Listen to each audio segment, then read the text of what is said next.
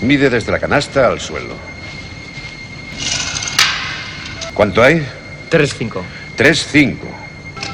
Os daréis cuenta que mide exactamente lo mismo que nuestra cancha de Hickory.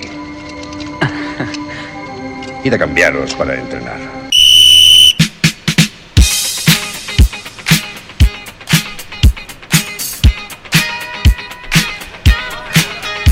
Con 1,80 de altura y 85 kilos de peso, el escolta, el potro de Leganés, Alberto Rodríguez.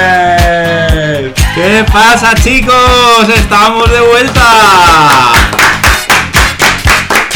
Mide 1,82, pesa 70 kilos, nuestro alero, el fantasma de Manuel Becerra. ¡Vuelve!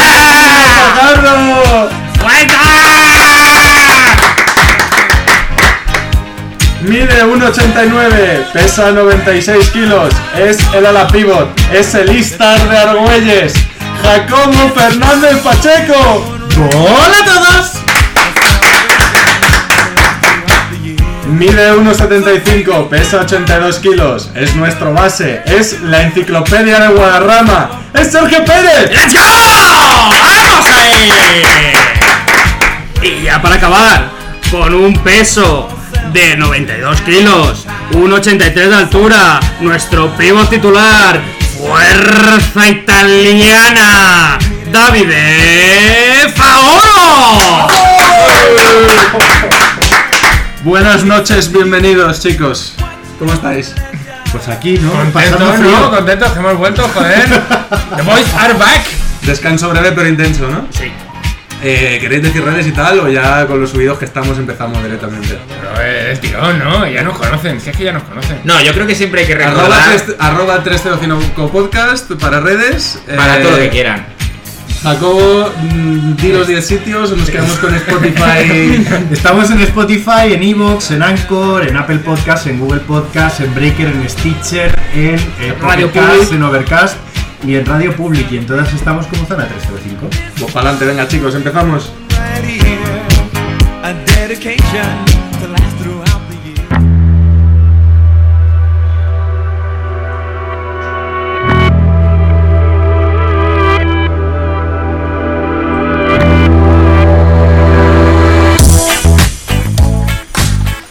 Y habrá quien se pregunte, ¿y estos chicos por qué vuelven tan pronto? no? Con tanto calor, ¿verdad? Es un poco extraño estar por aquí. Sí, pues volvemos tan pronto porque como ya sabréis muchos, ya vuelve la temporada, ya vuelve la NBA. mm, No vuelve temporada nueva, volvemos con la temporada que teníamos antes y volvemos con la burbuja de Orlando. Eh, los equipos van a estar encerrados en Disneylandia. Mm, Parece el principio de una mala película, pero no, es verdad, están encerrados en Disneylandia en Florida. Y van a jugar todos los partidos, hay una serie de protocolos para que solo tengan contacto entre ellos. eh, ya tenemos luego en el top y el flop, creo que Pérez comentará el primero que se ha saltado el protocolo. Y la forma de descubrirlo, que es lo Yo, mejor de todo. yo solo tengo una pregunta. Eh, ¿Está Atlanta en, en la burbuja de Orlando? Está en la burbuja de. posible burbuja de Chicago, ¿no? O sea, no está en Orlando, ¿no? Entonces, Creo que no. Entonces la película no es de terror. Entonces, nada, chicos, sabiendo un poquito la situación, pues qué menos que hacer otra previa, aunque es- ya hicimos una previa de esta temporada, la temporada que vuelve no es la misma que dejamos. Entonces vamos a comentar un poquito qué esperamos de esta burbuja, en la que hay 22 en vez de 30 equipos. Luego al final, si nos da tiempo, comentaremos un poco qué pasará con los otros 8 equipos. Pero de momento vamos a quedarnos con los equipos que se juegan algo, ¿verdad? Claro, claro. Entonces vamos a empezar un poquito, si os parece, eh, por abajo. Vamos a empezar por los equipos que están todavía no muy seguros de si van a encontrar o no puesto en playoff. Recordemos que la temporada va a empezar con los mismos resultados, es decir, mismas victorias y derrotas con el que nos quedamos, pero solo se van a jugar 8 partidos de temporada regular y luego ya nos metemos en playoff. Unos playoff de formato normal, a 7 partidos, como siempre, con la única diferencia de que realmente no va a haber un factor cancha, porque todos los partidos se van a jugar en la misma pista en Orlando y sin público. Eh, hemos hecho una especie de tire maker que están tan de moda últimamente, ¿no? Entonces nuestra burbuja de equipos que están jugándose a entrar en playoff son los Portland Trail Blazers, los Memphis Grizzlies, los Phoenix Suns, los New Orleans Pelicans, los Orlando Magic, los Sacramento Kings, los San Antonio Spurs, los Washington Wizards y los Brooklyn Nets, que aunque lo tengan ya matemático, tienen un equipo ahí. lamentable. Les odiamos. Con sea, lo cual los dejamos ahí. Si queréis, ya que mencionamos a los Nets, vamos a comentar muy brevemente cuál es su situación. Es un equipo que llegaba entrando muy fácilmente, con dos superestrellones como Durant y, y Kyrie Irving, que están los dos lesionados.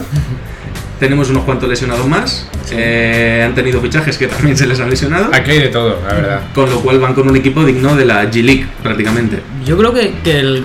Porque no tenemos a gente nosotros, pero teníamos un hueco en la plantilla para 10 minutos fácil en, en los Nets. Probablemente. Eh, equipos interesantes de los que os apetezca hablar.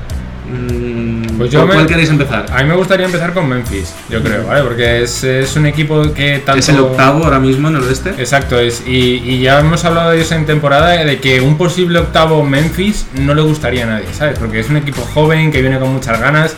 Dentro de lo que cabe, no han hecho mala temporada, liderados por Jamoran y por Jaren Jackson Jr. Tienen buenas incorporaciones, Balanchuna. Ahora, no sé por qué, al igual que ha dicho Pérez, está calvo, no sabemos muy bien qué ha pasado, pero bueno, parece que funciona de momento. Y es un equipo que la verdad me gustaría mucho ver como octavo a mí personalmente. Solo muy brevemente para colocarnos en situación, eh, solo hay un equipo que todavía se puede colar en playoff que no esté clasificado en el este, que es Washington. Lo interesante está en el oeste, que como hemos dicho, ahora mismo Memphis, que comentaba Bienve, están octavos. Y luego tenemos a Portland a tres partidos y medio. Tenemos a Pelicans a cuatro partidos. Tenemos a Sacramento a cuatro partidos. Tenemos a San Antonio a cuatro partidos y medio. Y a Phoenix a cinco partidos y medio, si no me fallan los cálculos. Pero si me Perdona, permites, seis. si me permites, David, yo le voy a ahorrar al oyente cierto mal trago y yo quería mencionar que, claro, estamos diciendo que en la burbuja se han encerrado, ¿no? Pero en realidad se han ido de vacaciones. O sea, hay tres equipos que son Washington, mm, Sacramento y Phoenix que yo creo que son Hombre, esos invitados. Sa- Sacramento está mejor que San Antonio. Sí, pero es Sacramento. Ya sabemos que aquí lo solemos gafar todo, ahora resultará que luego se meten en playoff, pero Phoenix, Washington, Sacramento, yo creo que son esos equipos que se han ido al resort a pasarlo bien, o mejor dicho, a, a pasarlo mal.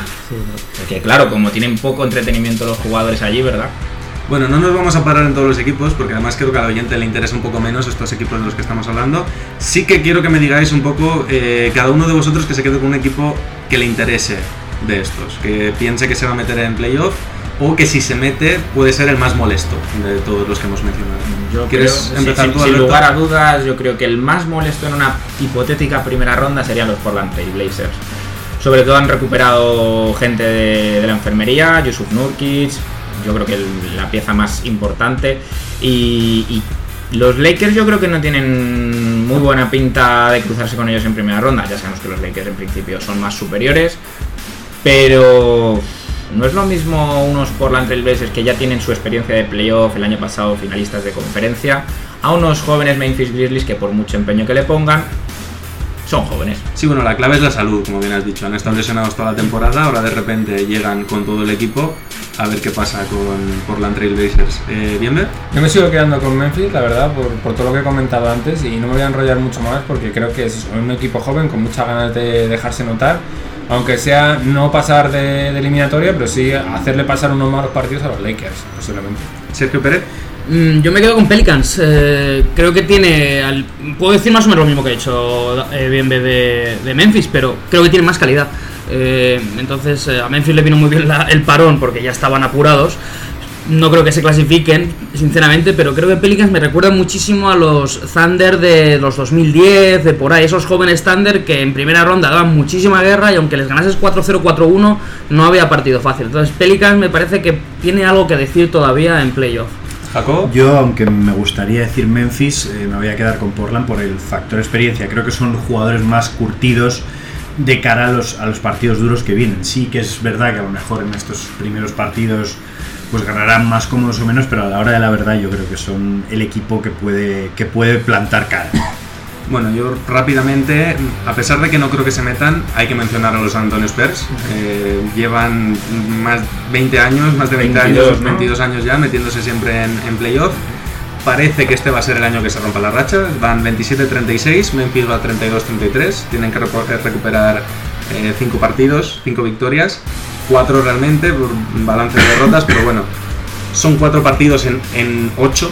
Es decir, tienen que recuperar de 8 partidos que se jueguen, tienen que lograr rascar 4 más que Memphis.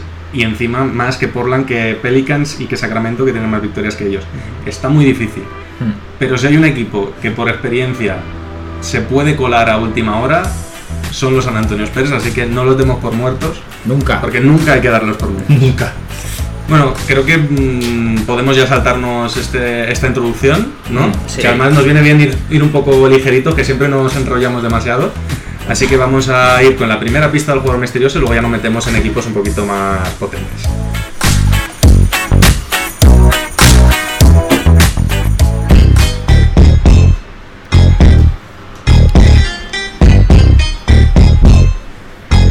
Sergio Pérez. Sí, eh, un honor eh, estrenar temporada de jugador misterioso. Eh, la primera pista, mm, fácil y sencillita, eh, fue Lobezno durante cuatro años. Mm, se me ocurre uno, pero me parece demasiado fácil, con lo cual no me fío. Y hasta ahí puedo leer.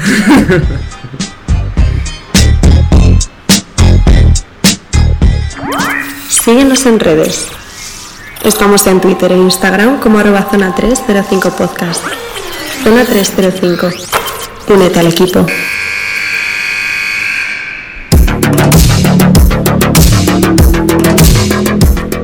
Bueno, vamos a ir directamente con nuestros favoritos, porque hemos tenido un debate previo al programa y hemos dicho, somos unos cafeteros asquerosos y nos vamos a enrollar más con los equipos mm, que den la sorpresa o que nos gusten a nosotros que con los favoritos. Así que vamos a ir directamente con lo que le puede interesar al oyente y luego nos enrollamos lo que queramos. Perfecto. Nuestros cuatro favoritos después de ese debate previo hemos definido que son eh, Los Ángeles Lakers, primeros del oeste, ninguna sorpresa, Milwaukee Bucks, primeros del este, ninguna sorpresa, Los Ángeles Clippers, segundos del oeste, y donde ha habido un pelín más de debate es en Boston Celtics, que es cierto que van por detrás de Toronto, pero por la manera en que han ganado, por el más menos en los partidos, por el dominio que han demostrado a pesar de la irregularidad, hemos decidido que sean ellos los segundos favoritos del este, por, solera, por lo que queráis. Entonces, ¿os parece que hablemos primero del oeste y luego del este? Así nos quitamos del medio primero el derby de Los Ángeles, que probablemente esté calentito, y luego nos paramos un poquito más en el este. Yo, si queréis, empiezo yo rápidamente. Para mí los favoritos son los Lakers, a pesar de que los Clippers les molestaron mucho en los primeros enfrentamientos de la temporada. Sí es cierto que ya hacia el final, antes del parón, Lakers parecía haber encontrado ya la dinámica perfectamente. Habrá que ver si les beneficia o no este parón, porque es verdad que iban en una dinámica muy buena. Pero yo creo que teniendo jugadores muy veteranos como son LeBron, como son Dwight Howard, jugadores que siempre han tenido problemas físicos como Anthony Davis, creo que este parón no ha hecho más que beneficiarles y que van a ser, para mí, grandes candidatos al título ahora mismo.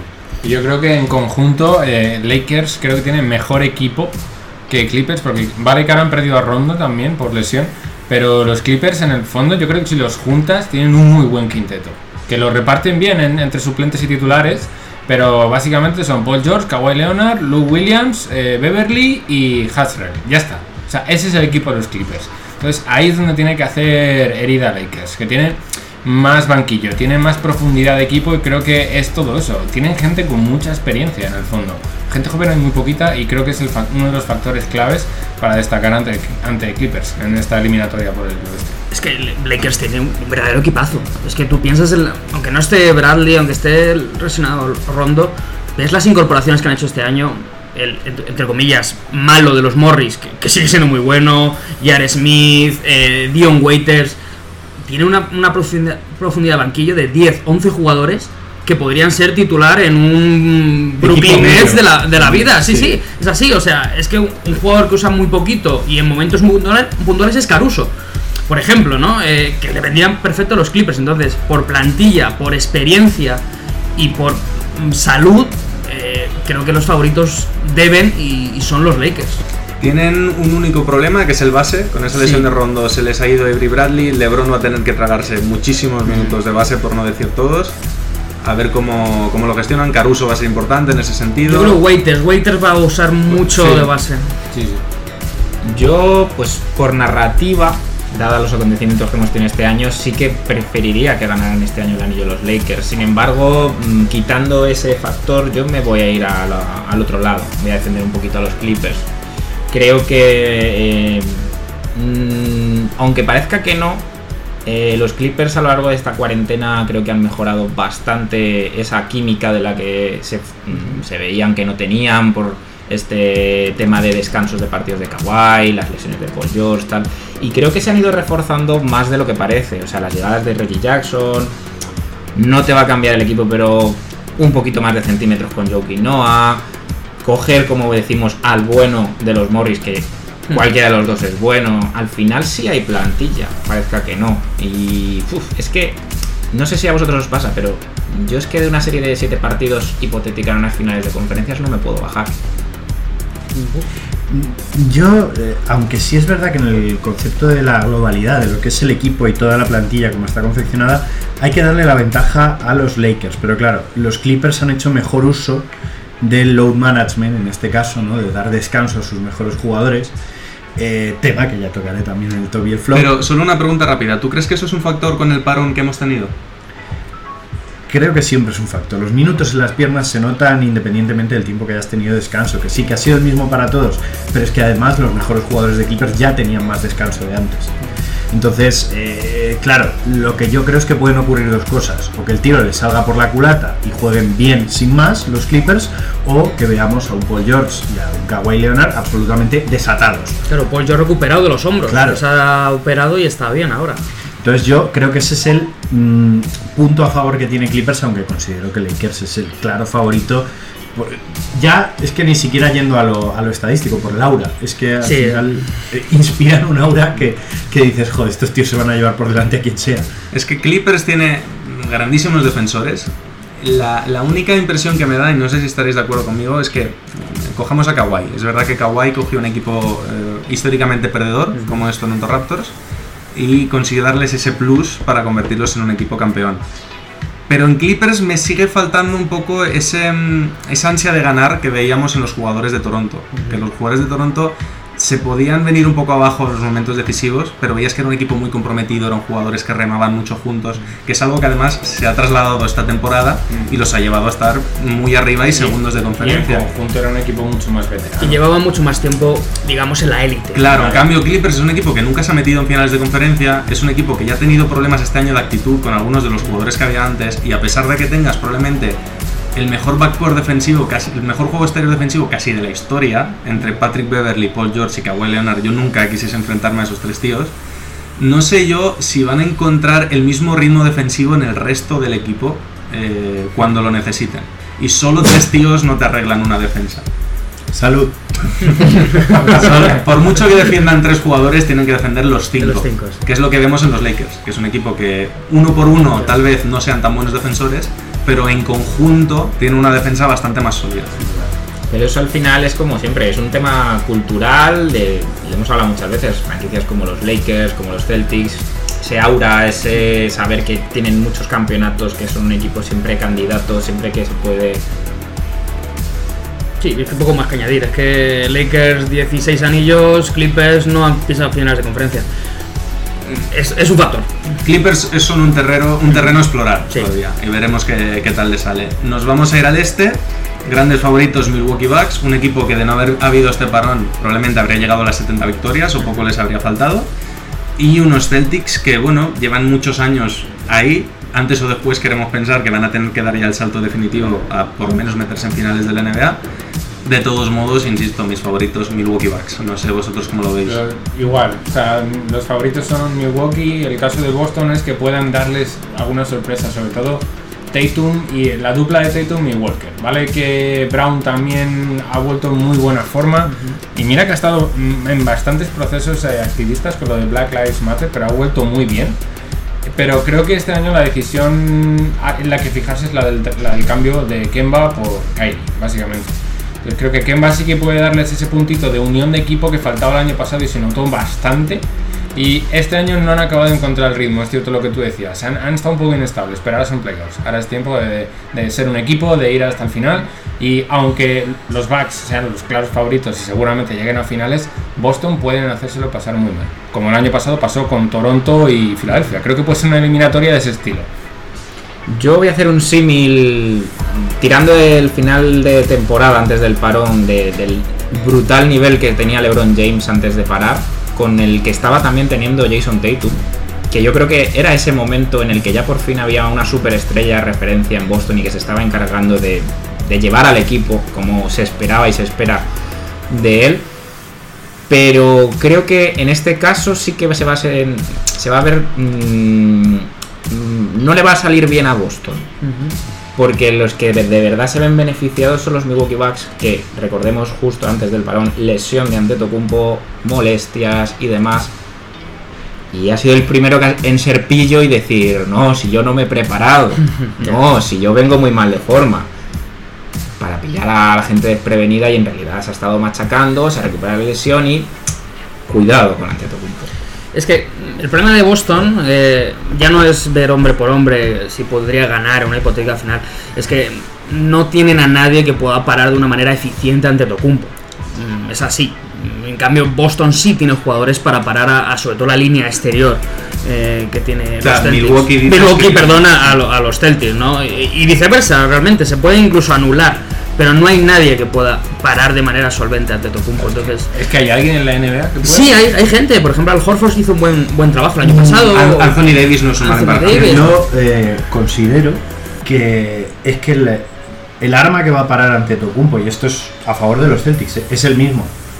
Es que Sí. en el momento en el que el juego vaya por los derroteros que va siempre, en vez de por donde él quiere, que es un juego interior, atacar la pintura, atacar la pintura, en el momento en el que Boston no les deje jugar a atacar la pintura, que tienen armas, independientemente, no tiene un nombre capaz de parar ante Tocumpo, tienen cinco, que Claro. son los que están en pista. Entonces, claro, en el momento en el que tú quitas la responsabilidad de los hombros de tu superestrella y se la tienes que dar a Middleton, hombre, yo, Middleton me parece un jugadorazo, pero no sé yo si es el tipo de jugador que está preparado para asumir ese tipo de responsabilidad en unas finales o finales de conferencia. Sí es cierto que el año pasado quedó claro que Antetokounmpo necesita, cuando se juega el cierro, el- se, se cierra el juego en torno a él, que el resto de jugadores respondan. Yo creo que tienen jugadores para responder, pero sí es cierto que visto lo que pasó el año pasado, tampoco es algo seguro. También, breve mención, y te doy la palabra ya Alberto para que cerremos.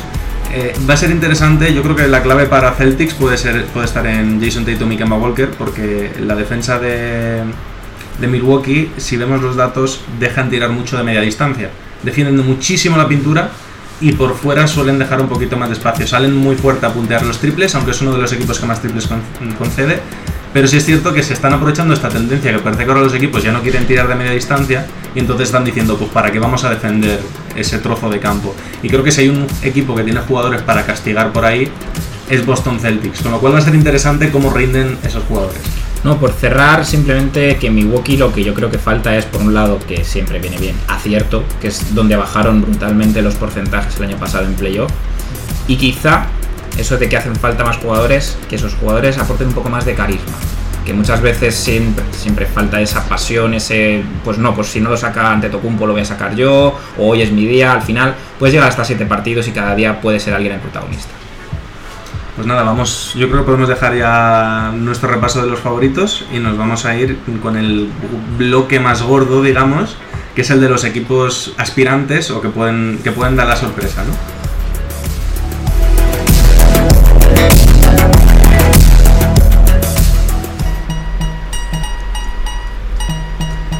Pero antes, por supuesto, segunda pista al jugador misterioso. Sí, que van por los mismos derroteros que la primera. ¿eh? Y es que este jugador mm, valió un tadeo.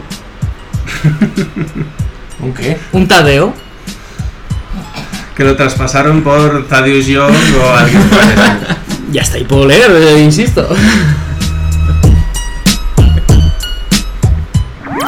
Síguenos en redes. Estamos en Twitter e Instagram como arroba zona 305 podcast. Zona 305. Únete al equipo.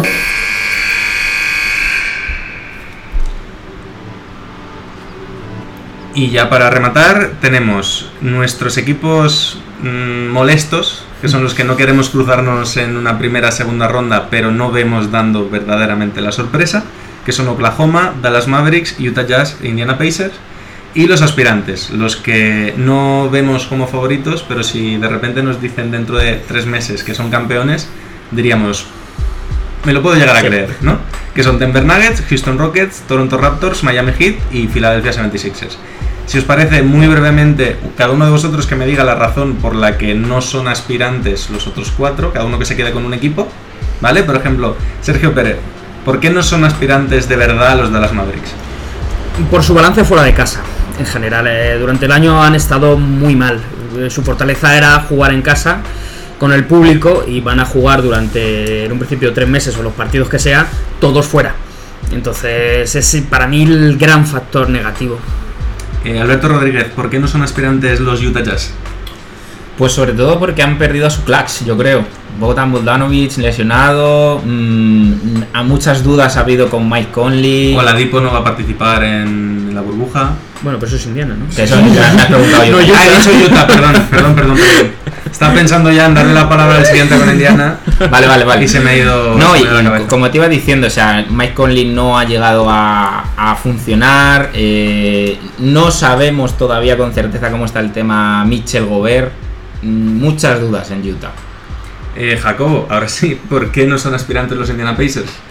Eh, porque no está Sabonis, porque no está Oladipo, porque yo creo que Macmillan como entrenador mm, le cuesta un poco tomar decisiones más atrevidas en playoff. Y porque al final la rotación de Indiana me parece a mí que no es tan larga como pensamos y por muy bien que parece que en estos scrimmages ha jugado Justin Holiday, no es su hermano mayor.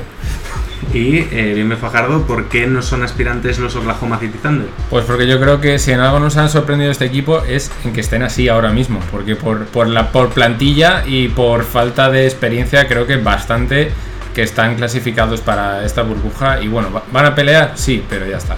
Lamentablemente no tienen un equipo realmente competitivo. Tiene un equipo molesto, ¿no? Un equipo Sí, que tiene un defiende, equipo un que equipo bueno, joven, te, la de puede liar en algún momento, pero ya está. Porque Chris Paul sabe liderar, pero no tanto. Bueno, ahora te voy a hacer a ti la palabra, Jacobo, otra vez, porque quiero que hables tú de los Sixers, porque yo los he metido a regañadientes en, en esta burbuja, en, en este, en este estrato, ¿no? Entonces, tú que los vas a defender de manera más vehemente, ¿qué les ves a los Sixers para decir que pueden ganar el anillo? Yo creo que los Sixers son un equipo que ya lo hablamos al principio de esta temporada y al final de la pasada es un equipo que se está construyendo pensando en los playoffs de la conferencia este y sobre todo en la posibilidad de aniquilar, si es que eso se puede hacer, a Giannis Antetokounmpo. Eh, al final, ¿cuál es eh, el, el problema? Que yo sigo pensando que les falta un tirador verdaderamente consistente para que su juego no tenga auténticas flaquezas, porque al final un equipo que se cierre mm, puede dominar, puede controlar a los Sixers. Pero claro, su combinación de físico, de estatura, de que a campo abierto yo considero que, que Ben Simmons a- ahora mismo es un jugador imparable. Eh, yo creo que los Sixers tienen un equipo construido por, por, por lo que yo llamo reglas de patio de colegio. O sea, tengo mucha gente alta, Sí. por narices tengo que ganar. Bueno, a ver el experimento de, de Simmons de 4, ¿no? Eh, es un poco... eh, tenemos un muy buen jugador, pero no sabemos eh, cómo encajarlo para que el resto también funcione. Ahora mm, va a empezar a tirar. Parece eh, que los está empezando a meter, que es lo importante. eh, claro. Porque antes tiraba, pero no llegaba largo. y tal. y si llegaba o se pasaba, ¿no? Pero, no sé, yo creo que la ventaja de Simmons era que era un base de, de 2-0-6, ¿no? Eh, entonces ponerle de 4 yo creo que pierde su esencia, vamos a decirlo, ¿no? Su gran ventaja, sobre todo en ataque y en defensa. Eh, Es mucha incógnita, ¿no? Vamos a ver cómo llega Embiid, eh, qué tal la plantilla, sabemos que jugadores como Harris van a funcionar. Yo creo que pueden dar la sorpresa, sí que son candidatos pese a la mala temporada regular que estaban haciendo. Borrón y cuenta nueva, tenemos ocho partidos para intentar colarnos mm, cuartos, quintos, estaban sextos ah, en estos momentos. Y es ese equipo que dices, joder, estuvieron en un séptimo partido, en un tiro sobre la bocina para clasificarse a, a finales de conferencia. Y mucho no ha cambiado. Eh, Sergio Pérez, Sí. si quieres, mm, sigues tú y nos mencionas, nos vas a hablar de los Miami Heat. Como fan de los Mavericks, me guardo los Heat para ti. joder, qué, tío, eh. Pero bueno, nos robaron. ¿Vas a decir un taco? Nos robaron. No sí. lo ponen en explícito. Sí. Nos Las robaron. entradas de Wade, tío. Nos las robaron. entradas de. No voy a hacer comentarios sobre esas finales, ¿no? Eh, Miami mm, tiene, yo creo, todos o casi todos los elementos para ser un equipo aspirante al anillo. Algo les falta. Lo preguntábamos en Twitter la semana pasada, ¿no? Algo, algo les falta, no sabemos el qué, pero tienen buenos tiradores. Tienen un equipo defensivo bastante decente y con un gran líder, tanto vocal como en la pista. Tienen un buen juego interior. Tienen a un, a un pívot all-star. A, a mi parecer les falta el estrellón. Jimmy Butler es el jugador Sí. perfecto para ser el segundo mejor jugador de tu equipo. Esa es la historia, ¿no? Butler va a dar eh, ese paso adelante y otros le van a seguir. Claro, y es que aunque dé ese paso adelante, entonces ¿quién va a ser el segundo Adebayo. espada? Claro, Adebayo es la segunda espada. Pero Adebayo es una segunda espada como para aguantarte un equipo en playoff. No Esa- todavía, A ver, no todavía. Es que lo- lo- perdón que os interrumpa, lo mejor de Miami es que tienen a gente con experiencia, a gente joven que va Sí. muy sobrada. O sea, Sí, pero necesitarías a Adebayo metiendo 25 puntos es que a lo tienes mejor a- en playoff. Yo creo que por carácter nos estamos olvidando de que, por carácter, solo por carácter, creo que el base jugador que podría ser el segunda espada a futuro si Jimmy Butler pegase último salto ¿no? de estrellón, Tyler Hero. Tyler Hero. Pero es que también están Duncan Robinson, está Dragic, Sí, ahí, bueno, que no ha tenido un año muy bueno, quizá, pero Duncan Robinson, quizá Duncan Robinson, por su perfil de jugador, no te lo esperas. Pero yo creo que Tyler Hero es un jugador que, que, que ha tomado su, su sitio ahora mismo en la liga por, por pura voluntad. Sí. Quiero decir, yo, yo creo que si Adebayo no está ahí, pues yo creo que tenemos un candidato serio. Pero claro, todo parte de la pregunta es, ¿llegará Jimmy Butler Sí, so- a ser el estrellón? hay muchas preguntas, ¿no? Yo coincido más con David con el tema de Dragic. Me parece que por experiencia y al final es un tío que ha sido All-Star. mm, Con bien, pero con David. Perdón, bueno, Que de todos modos estoy de acuerdo también. ¿Lo pero- ves? Pero Soy no le voy a quitar el mérito. previsor. Esto ha pasado tan pocas veces aquí. Entonces, pero sí son como muchas incógnitas, ¿no? Dará ese paso adelante este jugador, eh, cómo responderá no sé quién. eh, sabemos que después trae en un principio sí que va a rendir en los banquillos, pero mm, muchas dudas, ¿no? Pero claro, si todo sale bien, yo creo que pueden competirle a Milwaukee. Alberto, ¿te apetece hablar de Denver Nuggets? Pensaba que ibas a lanzar Toronto Raptors, pero me da igual uno que el otro. Te Te lanzo, dejo- te lanzo Denver Nuggets y dejo Toronto a Denver. Muy bien. Yo me quedo Houston que tengo muchas ganas de ver.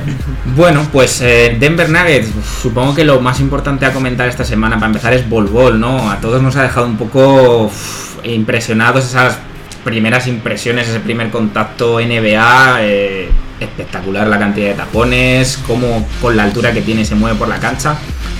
Pero vamos a lo, a lo importante. porque cero minutos va a jugar. Porque exactamente, vamos, vamos a, vamos quinteto, a vamos lo, a lo importante, a ese Big Ball. Yo, solo le pido un minuto y medio de partido con Jokic de base. Como- Claro, claro, eso, eso iba a comentar. Vamos a ese Big Ball que. que ¿Cuánto de cuánto de, de así, farsa hay en así- ello? así llaman a Bol Bol en las duchas. No sé. Bueno, bueno, bueno. bueno. Cuánta información. No, eh, ¿cuánta de fa- ¿cuánto de farsa hay en ese Big Ball realmente de Denver? Mucha. Mucha. ¿Sí? ¿Seguros? ¿Estáis seguros? Yo. Defensivamente ese equipo no se sostiene por ninguna parte. Mm, mm, No, no, no, no. En, en- en juego, en, en cuanto a espacios, no se sostiene por ninguna parte. Bueno, yo lo dejo ahí con asterisco, por si acaso a futuro mm, tengo razón. Pero bueno, de lo que verdaderamente hay que hablar. Falta de momento Jamal Murray, que tiene que llegar, está con molestias. El estado de forma de Jokic espectacular. Eh, Nos no- ha jodido, ha perdido 15 kilos. normal, sí, pero, pero también hay que perderlos, Jacobo. Sí, pero y además que pilló el coronavirus este Sí. hombre. Todo el mundo pensaba que iba a llegar con los pulmones por lo menos a medio rendimiento hasta que se recuperase y de momento parece Eso es. que está bien. Y bueno, también importante el descanso para Denver. Jugadores veteranos como Paul Millsap, que recargar un poquito el depósito de gasolina siempre viene bien. Eh, la explosión que estaba teniendo Michael Porter Jr. eh, muy completo Denver. Mm, Yo creo que es ese equipo que el año pasado recordemos que se fue a un séptimo partido con, con San Antonio, que llegó cansado a unas semifinales de conferencia contra Portland y lo pagó. Y se fue a 7 también. Y ¿eh? se fue a 7 también. Cuidado con Denver. Cuidado con Denver porque quizá a lo mejor sí es el equipo que mejor está formado, que mejor tiene las cosas hechas y el que yo le veo menos debilidades.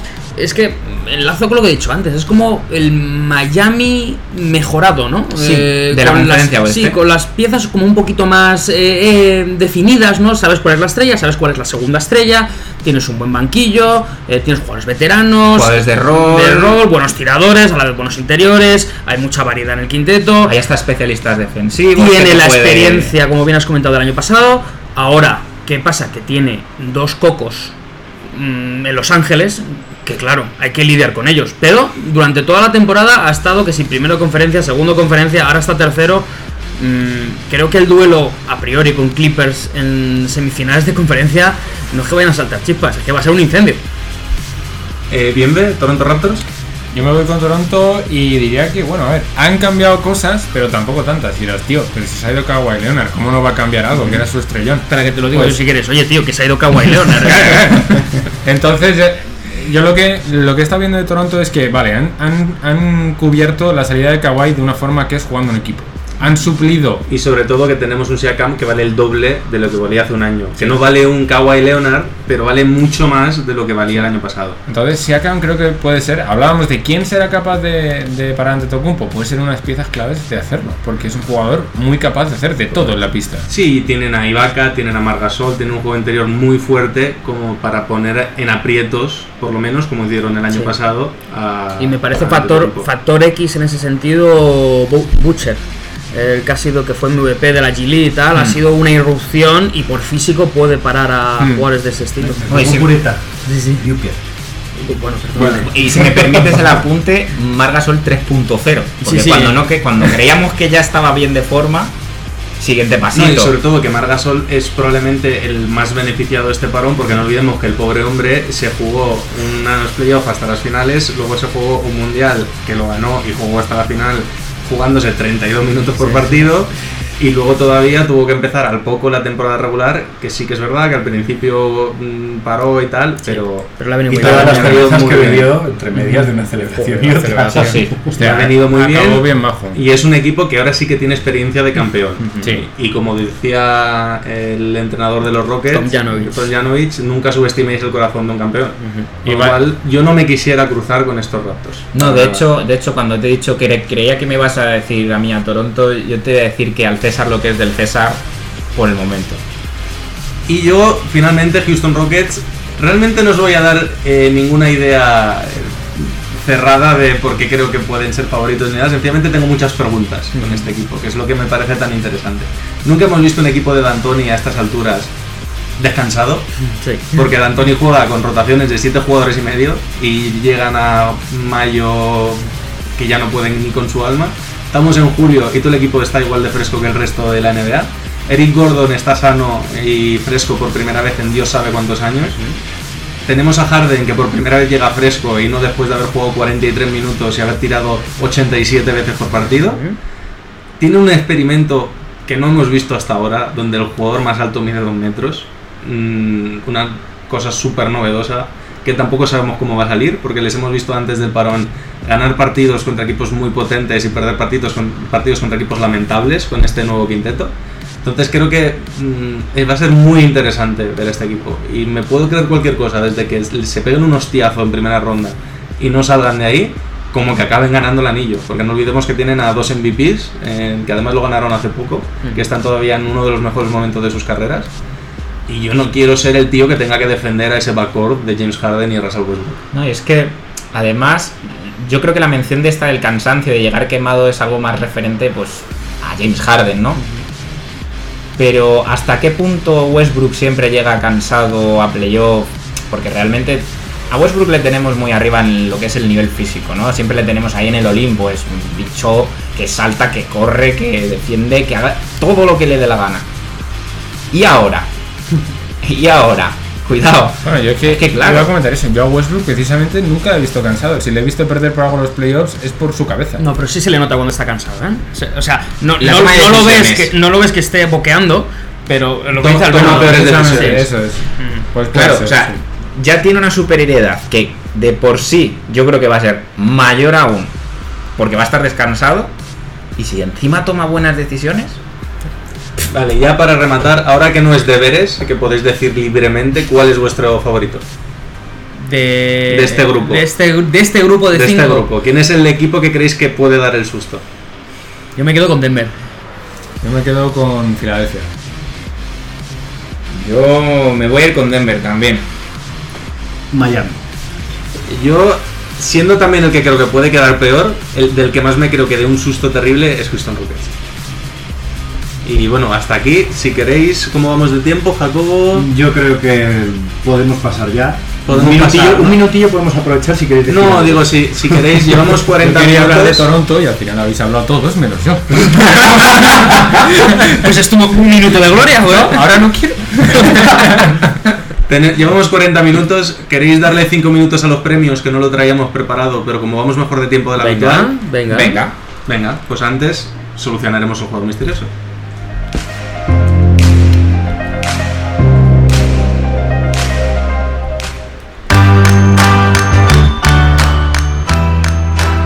Sergio Pérez. Bueno, vamos con la última pista. Y este jugador es muy caro porque hay que verle al revés. Ya sé que. Pues será eh, Caris Lever. ¡Sí! Tío, amigo de Tadeo, pues, le digo, Tadeo Jones, mete aquí ahora. Vuelve- eh, lo ves no porque jugaría Michigan. sí. Cuatro años en Eh, Fue Michigan. traspasado cuando fue Tadeusz Young a, A Indiana. Él fue seleccionado por Indiana y se fue a los Nets. Y bueno, lo último es explicación. Bueno, pues. Que además fue traspasado por la elección de Caris Lever en Sí. el draft, no por, No no por por el el jugador en jugador, sí, sí. claro. Bueno, pues muchas gracias Sergio Pérez y nos vamos con ese repaso brevísimo a los premios y el top y el flop.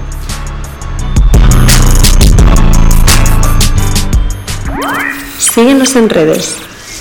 Estamos en Twitter e Instagram como arroba zona 305 podcast. Zona 305. Únete al equipo. Bueno, antes que nada, avisamos de que esta temporada nos hemos propuesto que el top y el flop sea muy cortito. con lo cual, para empezar, le vamos a quitar tiempo, que se lo vamos a dedicar a, a los premios, más que nada al, al MVP yo creo, o si queréis cada uno que diga su favorito para uno de los premios y nos quitamos cinco premios de encima rápidamente. Y ya, y eso quiere decir que el top y el flop va a tener que ser volado, Perfecto. ¿vale? ¿Con qué premio te quieres quedar, Sergio?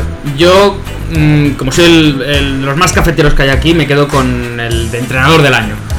¿Vale? Creo que va a haber una lucha espectacular por este año del premio. Eh, para mí el favorito es eh, Fran Vogel, por lo que ha hecho con los Lakers, un equipo que no se metió el año pasado y que este año va primero de conferencia, pero va del Horser. Eh, Nick Nurse, temporadón con Toronto. Eh, Taylor con Memphis. Hay un, nivel de entrenadores que han hecho una temporada con equipos que no se esperaban ese nivel espectacular. Repito, para mí, favorito, Frank Vogel por lo que ha conseguido y porque al final son los Lakers. Dar un premio a los Lakers mola. En general, a la NBA le mola estas cosas. Pero creo que si me dicen que va a ser mm, Mike Malone, mm, digo, vale, perfecto, merecido. ¿Bien, ve? Yo me iría por el MVP, que creo que este año pues, eh, repetiría claramente a Tetocumpo porque el nivel que está demostrando es que no ha dejado lugar a dudas, básicamente. Da miedo enfrentarse a él en cada partido y da miedo enfrentarse a él en playoffs. Así que vamos, no hay mucho más que decir de este. Claro, el récord del equipo acompaña, que eso también ayuda siempre. es que eso siempre ayuda, claro. Alberto. El gran damnificado con respecto a lo de Bienve, LeBron, porque no se van a contabilizar lo que ocurra ahora en, en la burbuja, ¿no? Eh, me voy con el sexto hombre del año, que siempre es importante tener un gran jugador que te aporte desde el banquillo. Y, y bueno, creo que hay tres nombres muy claros, que son Lou Williams, Montrell Harrell y Dennis Schroeder de Oklahoma City Thunder. Y mi duda sin- sinceramente está entre los Clippers.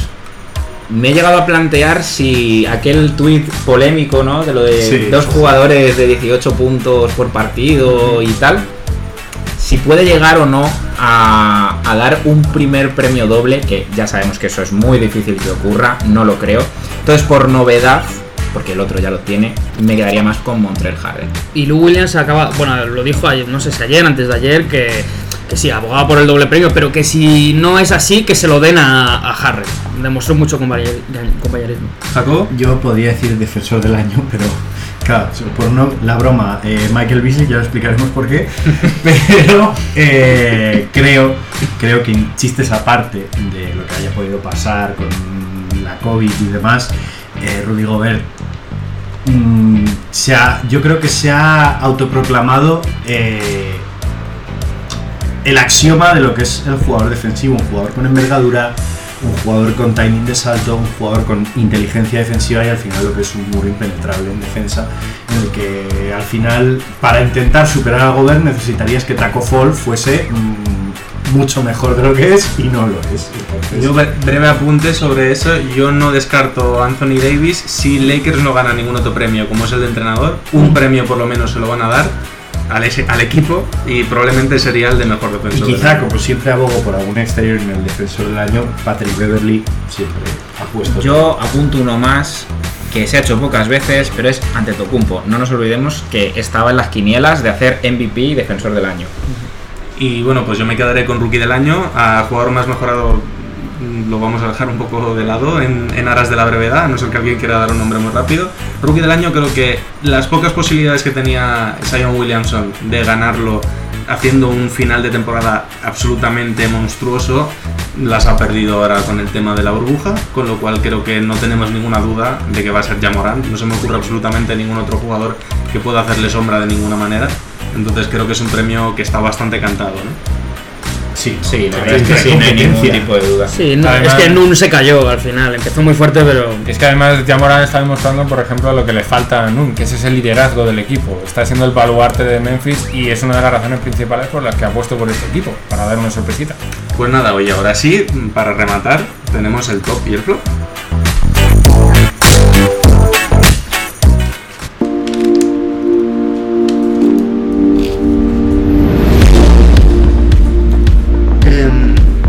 ¿Quién quiere empezar? Dime, por ejemplo. Venga, empiezo yo con el flop, que es la, la forma eh, que tiene intencionada la NBA de poner público en los partidos, que me parece súper cutre, que básicamente que es poner en el lateral de las pistas imágenes de la gente viendo el partido en su ordenador o en su televisión y me parece Bueno, pero esto que es el hormiguero. una, una vergüenza. Y el top, Esperemos que nadie se olvide y se duche o algo con la cámara es que, es que- Bueno, bueno, bueno, lo que es puede es- pasar ahí. Es que es horrible. Ya, ya me han puesto en imágenes de los partidos de los propios comentaristas y queda fatal.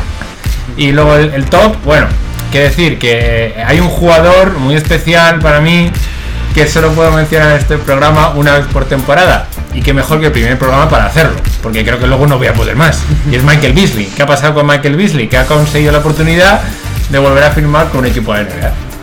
Sergio Pérez. Eh, bueno, voy yo con mi top. Mi top es Brooklyn Nets por echar a Michael Beasley antes de poder debutar y de ponerse incluso la camiseta de entrenamiento. Pero Michael. Por lo cual, Brooklyn, bien. Eh, y mi flop es el jugador que me cuesta siempre muchísimo decir el nombre, que es eh, Rishawn Holmes, ¿no? Bien, Eh, bien, ¿Lo bien. pronuncia bien, eh, Jacobo? Sí, sí, me sí. alegro. Porque, bueno, pues él dijo, eh, ¿quién- ¿por qué no puedo salir de la burbuja para comprar helado? O sea, yo creía que se podía visitar la zona de por aquí y le mandaron a su casa, demostrando una inteligencia soberbia. Alberto Rodríguez. Bueno, mi top es eh, la, la circunstancia de que los jugadores que tenían lesiones hayan podido llegar sanos a la burbuja en algunos casos, lo cual nos va a reportar un, yo creo, mejor espectáculo para estos últimos partidos de previa de playoff o incluso dentro de los propios playoff. Claro ejemplo, por ejemplo, Portland. Y mi flop, mm, la otra burbuja. La otra burbuja. Que la hemos obviado directamente. Sí, porque la burbuja de la que- vergüenza. la, la otra burbuja, como bien dice Sergio Pérez, de la vergüenza, en la que se presupone va a ser en Chicago, van a tener que jugar partidos los jugadores y tal. Creo que ante la, situa- la situación pandemia que tenemos, eh, y por mucho que se tengan que ganar el salario, no merece la pena. Bueno, yo creo que podemos hacer un mini debate al principio del próximo programa sobre qué opinamos de la burbuja de, de la. De la otra burbuja. ¿Cómo Fernández Pacheco?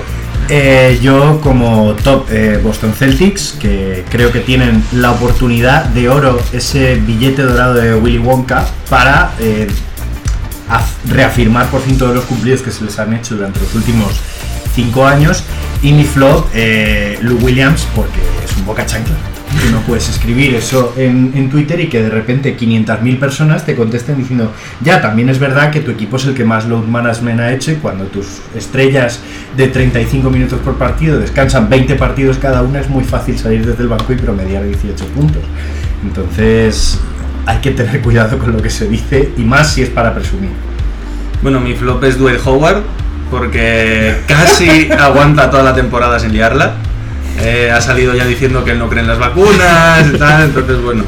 Creo que se le ha olvidado lo que le dijeron a principios de la temporada de, oye, Howard, como la liga te echamos. Pero bueno, se lo perdonaremos de momento. Y mi top, pues la tercera temporada de Zona 305, que estemos aquí de vuelta y con más ganas que nunca, con muchas novedades que iremos comentando. Y eh, Alberto, ¿qué me estás diciendo? No, que, que creo que no le hemos comentado a la, a la audiencia que es el primer programa con público. Ah, sí, Sí, un aplauso al público, por favor. Gracias, gracias. Te queremos. Y bueno, pues el top puede ser el público también. Jacobo, DJJ, ¿con qué nos despedimos? Eh, nos despedimos con una canción que a mí es, que es el tema principal de una de las que a mí me parece una de las mejores películas que se han hecho nunca. Eh, esta canción se llama Everything is Awesome. Todo es maravilloso. Y es el tema principal de la Lego película. Bueno, pues con todo es maravilloso, que indica un poco esta tercera temporada. Nos despedimos hasta la semana que viene. Hasta luego.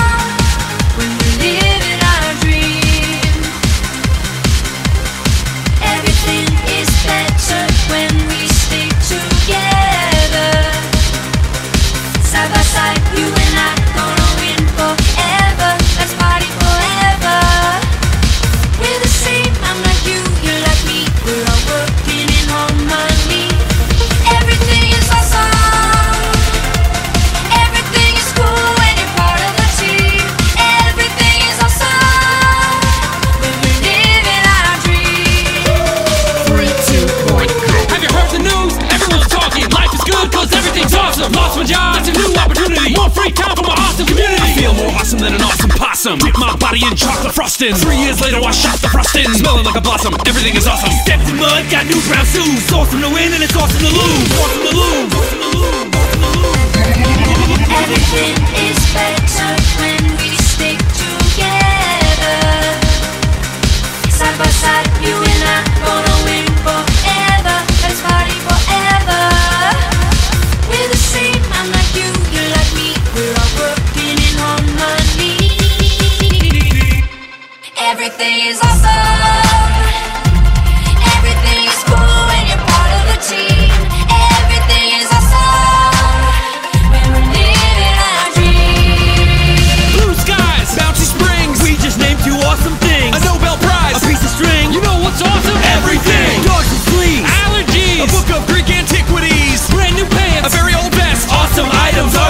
are